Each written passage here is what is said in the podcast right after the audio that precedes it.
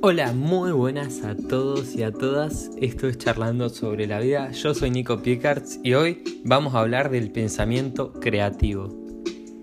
En el pensamiento creativo se juega a crear soluciones originales y únicas ante los problemas. Esto mediante el cuestionamiento de las normas que en un principio parecen ser evidentes.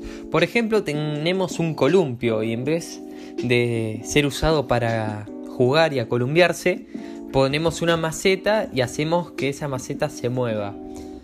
Eso sería un, ejemplo de un pensamiento creativo. Es muy evidente y, es muy, muy usado en las artes y en las artesanías. Ahora vamos a hablar qué características tienen el pensamiento creativo y los pensamientos creativos. La primera característica de una persona creativa o gente que piensa creativamente es su visión, o mejor dicho, su capacidad de pensar en grande, es decir, de ver lo que los demás no ven, de crear oportunidades donde los demás ven problemas. Es muy importante para una persona creativa que piense en grande, porque existe siempre un sinnúmero de personas y de variables que posiblemente se van a encargar de atacar directamente y sin piedad sus ideas. Todos conocemos a una persona creativa o una persona loca que inventa cosas y saca oportunidades, ideas, proyectos maravillosos en donde solo vemos problemas nosotros. Esa sería la primera característica del pensamiento creativo. La segunda característica es la responsabilidad. En un mundo y en una cultura donde el castigo, el control y la represión son las herramientas que aseguran que se hagan las cosas, es muy fácil que todos nosotros caigamos en una zona de confort, en las que, en las que nos vamos a someter a las disposiciones, órdenes o favores que nos den nuestros jefes o alguien que esté en términos de poder superior al nuestro. Y siempre vamos a decir que nuestra responsabilidad es hasta donde nos dijeron que hagamos o hasta ahí. No nos hacemos responsables de las cosas. Dejamos a todos los otros y culpamos a los demás de los errores o fracasos nuestros. Una persona creativa requiere un nivel muy alto de responsabilidad, tanto en su formación personal como persona, en su personalidad, en sus ideas, tanto como en la profesional, en lo que quiere trabajar, desarrollarse en la economía del mundo, en su crecimiento, en su capacidad de amar y en su autoestima. Es muy importante que una persona creativa trabaje esto con seriedad y con respeto. Hay que tratar a sus ideas con respeto y con seriedad y hay que dedicarles el tiempo que requieran para fortalecerlas o desecharlas cuando no estén alineadas con el objetivo de la responsabilidad que tienen. La creatividad necesita además de cierto grado de autonomía que como cualquier otra libertad debe ser manejado con gran responsabilidad para no alimentar a los monstruos del paradigma del jefe, que dice que si yo no lo veo trabajar, ¿cómo sé si está trabajando? Eso es algo que pasaba hasta hace poco antes de la crisis. El home working no, no está muy bien visto, por lo menos en mi país y en Latinoamérica está mal visto. Si no lo veo, ¿cómo sé si está trabajando o no? Eso en Europa y en otros países se logra por el tipo de cultura y cómo se, educa y la, la preocupación que tienen de formarse ellos mismos. Pero si no cambiamos estos paradigmas no vamos a poder avanzar. La tercera característica que es muy importante también de una persona creativa es el saber escuchar. Como en cualquier interacción entre dos o más personas, la comunicación toma un rol fundamental. De ahí que la capacidad de escuchar sea un elemento clave a la hora de no censurar o limitar la creatividad grupal. Es importante entender y absorber el valor de cada idea y al mismo tiempo reconocer y escuchar atentamente a aquel que generó dicha idea. Esto permite entender su proceso creativo y valorar sus aportes dentro de un ejercicio de creatividad. Hay muchas veces que hablamos con gente, amigos, compañeros de trabajo, de la escuela, que realmente no escuchamos, sino juzgamos desde nuestras cabezas. Hay que abrir los oídos, ser conscientes y ver cómo llegó él a esa idea y qué proceso tuvo. La cuarta característica de la persona creativa es que busca ayuda. El verdadero creativo entiende que la creatividad es un resultado individual como grupal y que las nuevas perspectivas alimentan y hacen más fuertes las ideas o conceptos que se generaron en un ejercicio grupal o en un ejercicio individual en donde se co-crea este nuevo paradigma. Por eso es importante poder reconocer que no se puede ser experto en todos los temas y apoyarse en otras personas para lograr un objetivo común.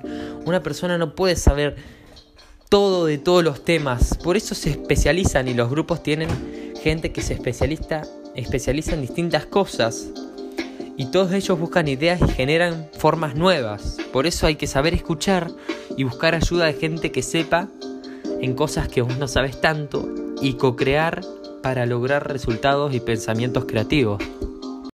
La quinta característica de una persona creativa es que trabaja duro.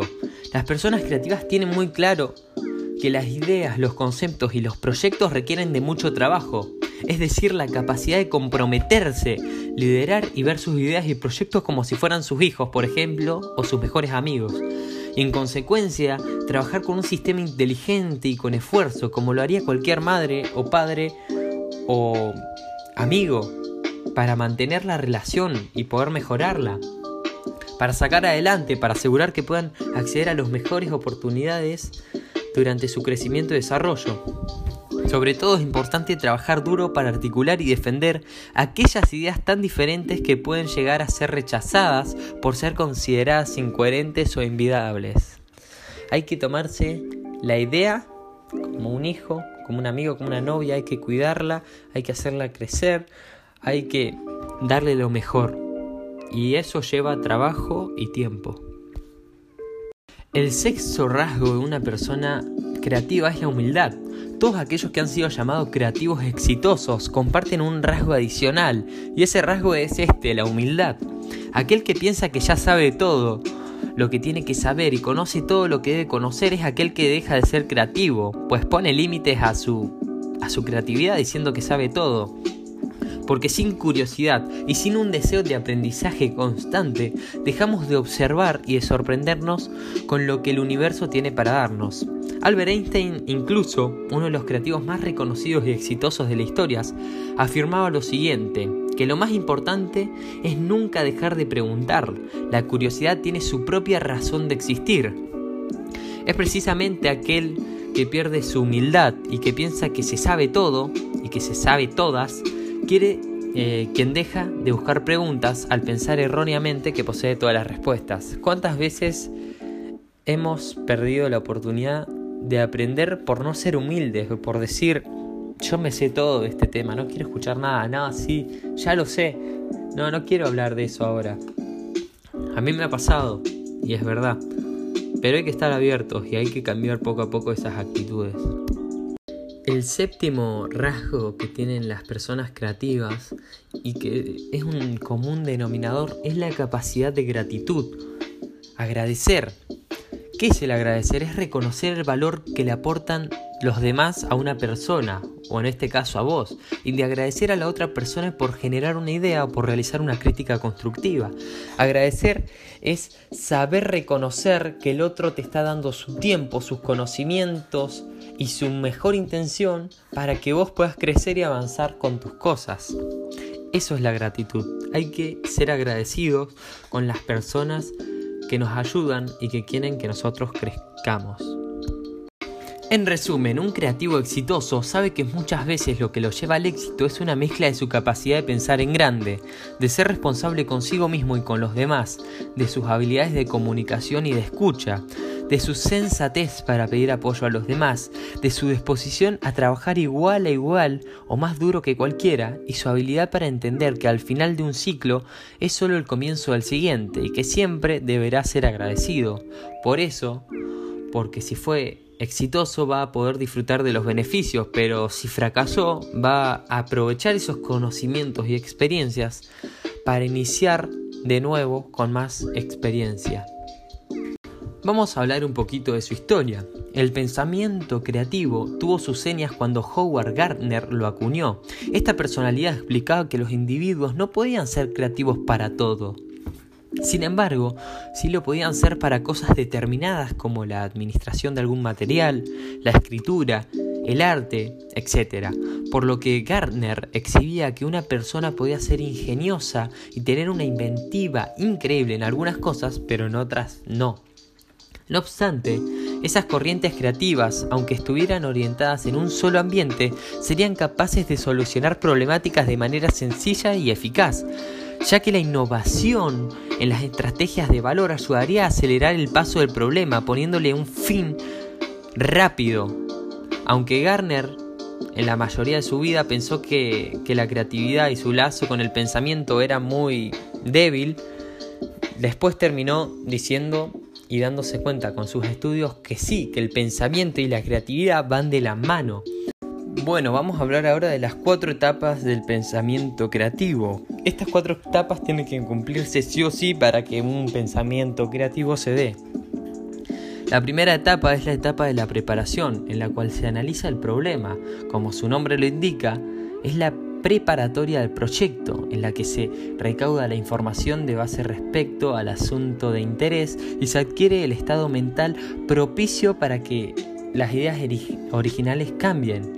Esto puede darse de manera veloz o paulatina, de a poco, y que vale al sembrado de las semillas de la creatividad, esas semillas que poco a poco van a ir creciendo hasta que salga una planta un árbol. La segunda etapa es la etapa de incubación. Una vez recaudada la información necesaria y adquirido el estado mental necesario, la creatividad continúa su marcha de una forma menos evidente, vinculada a lo inconsciente. De esto no se sabe mucho realmente. Y lo imperceptible también. No se puede percibir, en lo que aparentemente no se realiza ningún esfuerzo. Esta es la incubación, es el proceso de la germinación de las ideas. Hay que decir que la ciencia, más allá de lo que te estoy compartiendo, mucha información no tiene. Es algo inconsciente y muy difícil de estudiar y de comprender. Por eso dice que no hay que realizar ningún esfuerzo. La tercera etapa es la etapa de la iluminación. En el mismo nombre dice y sugiere que termina ocurriendo, lo que termina ocurriendo, un proceso de estello, una visión, ese momento que decís, eureka, lo tengo, ese es el momento de la iluminación, cuando empieza a salir la planta, cuando empieza a nacer la idea, cuando nace, podríamos decir. La última etapa es la etapa de la verificación. Esta es la última, en la cual se analiza la aplicación de la solución y se valida la misma para que no exista ningún inconveniente futuro. Dicho de una manera más específica, se produce el retorno a la labor consciente, pasa de lo inconsciente a lo consciente. Ahora, bajo los paradigmas de una nueva idea que se tiene y que requerirá los esfuerzos conscientes para materializarse. Hay que decir que este tipo de pensamiento es sumamente importante, ya que desde que nacemos las soluciones más efectivas han sido creativas y hechas por otras personas. En nuestra vida, a lo largo de nuestra vida, la creatividad es uno de los dones otorgados a los seres humanos más valiosos. La creatividad es y fue fundamental en nuestro progreso como especie, como sociedad y como cualquier cosa que te puedas imaginar. Todo, exactamente todo lo que hay y estás viendo a tu alrededor fue creativo, fue obra inmaterial de una persona que creó. Creatividad viene de crear y para crear hay que pensar y hay que ir a todo lo que dijimos anteriormente. Antes de terminar quería decirte en qué lugares podemos encontrar eh, pensamientos creativos. No voy a decirte uno específico, sino te voy a decir en dónde podés ir a buscar y pensando te vas a dar cuenta qué creativos que son. Por ejemplo, las obras de arte y sus representaciones estéticas, las pinturas, los relatos, los poemas, las canciones, las danzas, las piezas teatrales. Segundo lugar donde podemos encontrar las recetas originales, gastronómicas, de fabricación de ingredientes, de elaboración de materiales. El tercer lugar la podemos encontrar en soluciones científicas, en teoremas matemáticos, esos que estudiamos en la escuela y que no nos gustaban para nada, son muy creativos. Pensemos en el teorema de Pitágoras. ¿Cómo se le habrá ocurrido en esa época? ¿No? Eso es creatividad, creatividad en su máxima expresión. Por ejemplo, también en ideas revolucionarias, en perspectivas ah, eh, innovadoras, etc.